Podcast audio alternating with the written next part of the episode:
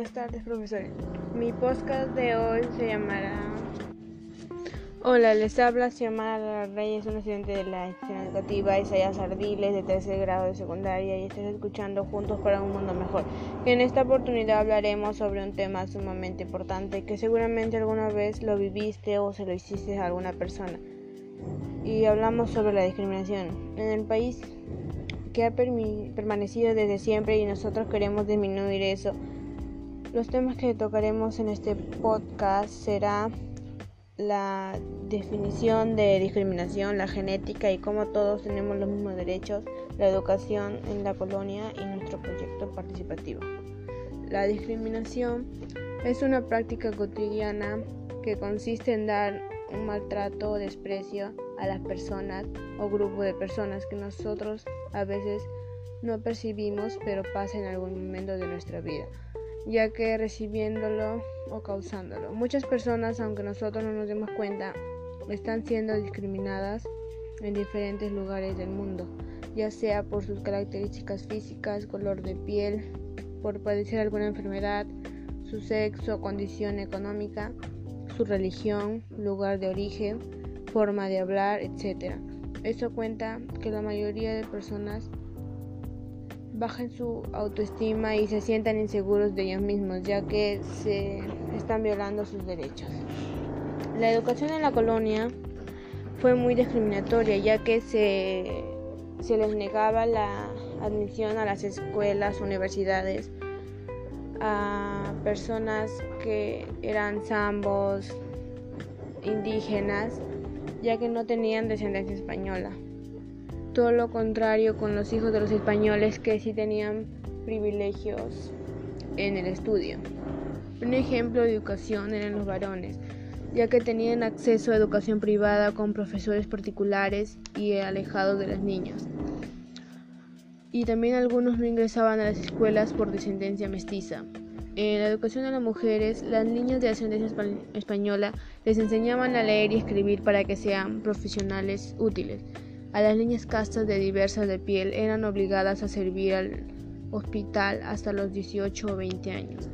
A las niñas castas de diversas no blancas eran obligadas a trabajar y el dinero de su trabajo era entregado a los hospitales. A las niñas indias nobles tenían educación que les garantizaba educación y respeto. Según se sabe, la Ilustración era un movimiento intelectual cuyos ideales fueron la razón y la ciencia. Estos intelectuales accedían a varios ideales que pidieron reformas en el imperio colonial sin romper con el imperio español. En 1841 se, había muchas directivas que habían hecho un plan de implementación de escuelas y universidades en algunas ciudades del mundo, cosa que no se logró completar en ese entonces, pero sí dejó huella para que muchas personas sepan lo trabajado.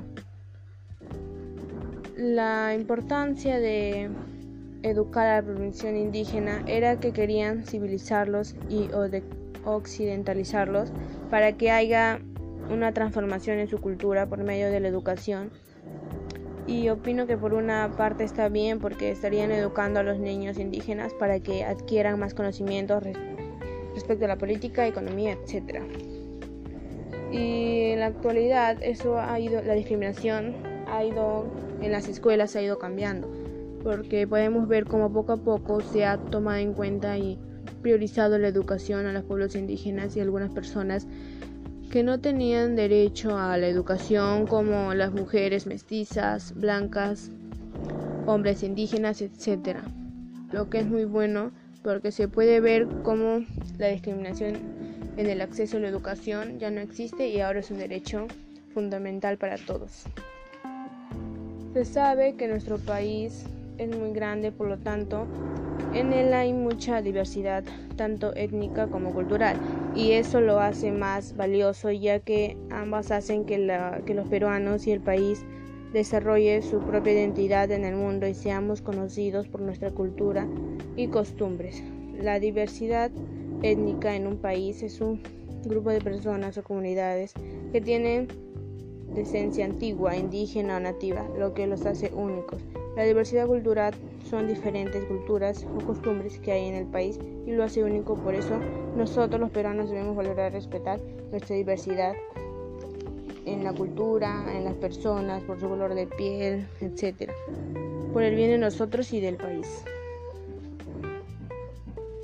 En la actualidad se sabe que una persona tiene características físicas gracias a los genes hereditarios de sus padres, abuelos, tíos, hermanos, etc. Lo que hace lo que supuestamente lo hace único genéticamente, lo que ha sido desmentido por muchos estudios a lo largo de la historia, ya que se ha demostrado que las personas en todo el mundo somos casi iguales genéticamente, porque tenemos el 99.9% de genes iguales, solo que nuestras características físicas cambian, un tema que nos hace reflexionar sobre la discriminación hacia nuestras características físicas ya que se nos son heredados por nuestros padres y no debe ser un motivo para burlarse de los demás y discriminarlos. Tampoco sobre una enfermedad que padecemos, color de piel, cultura, religión, etc.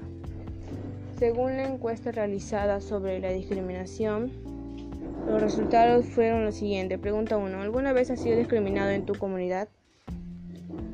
Se puede decir que 15 personas han sido discriminadas en su comunidad, que representa el 75% de las personas encuestadas. También podemos decir que 5 personas no han sido discriminadas y representa el 25% de las personas encuestadas. 3. La mayoría de las personas encuestadas han sido discriminadas en su comunidad. Pregunta número 2. ¿Alguna vez has sido discriminado en tu comunidad? Según la edad. La interpretación que podemos hacer es que 14 personas de 14 años han sido discriminadas. Una persona de 41 años ha sido discriminada. El 94% de las personas encuestadas con una edad de 14 años han sido discriminadas. El 6% de las personas encuestadas con una edad de 41 años han sido discriminadas. Pregunta número 3. ¿Cuál fue el motivo de discriminación que viviste? La interpretación sería 1. Tres de las personas encuestadas fueron discriminadas por su forma de hablar. 2. El 50% de las personas fueron discriminadas por sus rasgos físicos. 3. Una persona fue discriminada por su lugar de procedencia. 4. Una persona fue discriminada por su color de piel. Pregunta número 4. ¿En qué lugar fuiste discriminado? 1. Tres personas fueron discriminadas en lugares públicos de su comunidad. 2. El 60% de las personas encuestadas fueron discriminadas en las escuelas, colegios. 3. Cinco personas fueron discriminadas en otros lugares. Pregunta número 5. Podemos decir que la interpretación fue que el 1. El 25% de las personas con edades igual a 12 años y menores de 19 años fueron discriminadas. 2. 8 personas con edad igual a 19 y menores de 26 fueron discriminadas. 3. El 9% del total de personas que fueron discriminadas. 4. El 52% de las personas con edad a 12 años y menores de 23 años fueron discriminadas. Según esto, nosotros hemos decidido hacer un proyecto participativo con el título de Juntos para un cambio frente a la discriminación. Este proyecto participativo nosotros lo haremos sobre acciones para tratar de disminuir la discriminación en nuestra comunidad y es sumamente importante ya que ayudaremos a las personas a que no sufran discriminación por temas de cultura, rasgos físicos, por padecer alguna enfermedad, color de piel, etc. El objetivo de nuestro proyecto es que las personas tomen conciencia que no deben de discriminar a las personas simplemente por padecer alguna enfermedad. Nuestro proyecto ayudará a que, las, a que la discriminación sea eliminada de nuestra comunidad, así poder vivir un ambiente lleno de paz y sin discriminación. La acción que haremos será hacer afiches sobre la igualdad de oportunidades que se debe haber en nuestra comunidad y país para que las personas tengan conciencia sobre ello y pegarlos por toda nuestra comunidad.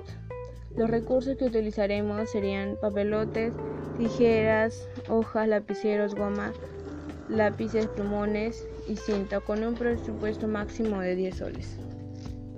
Esto ha sido todo por el podcast de hoy.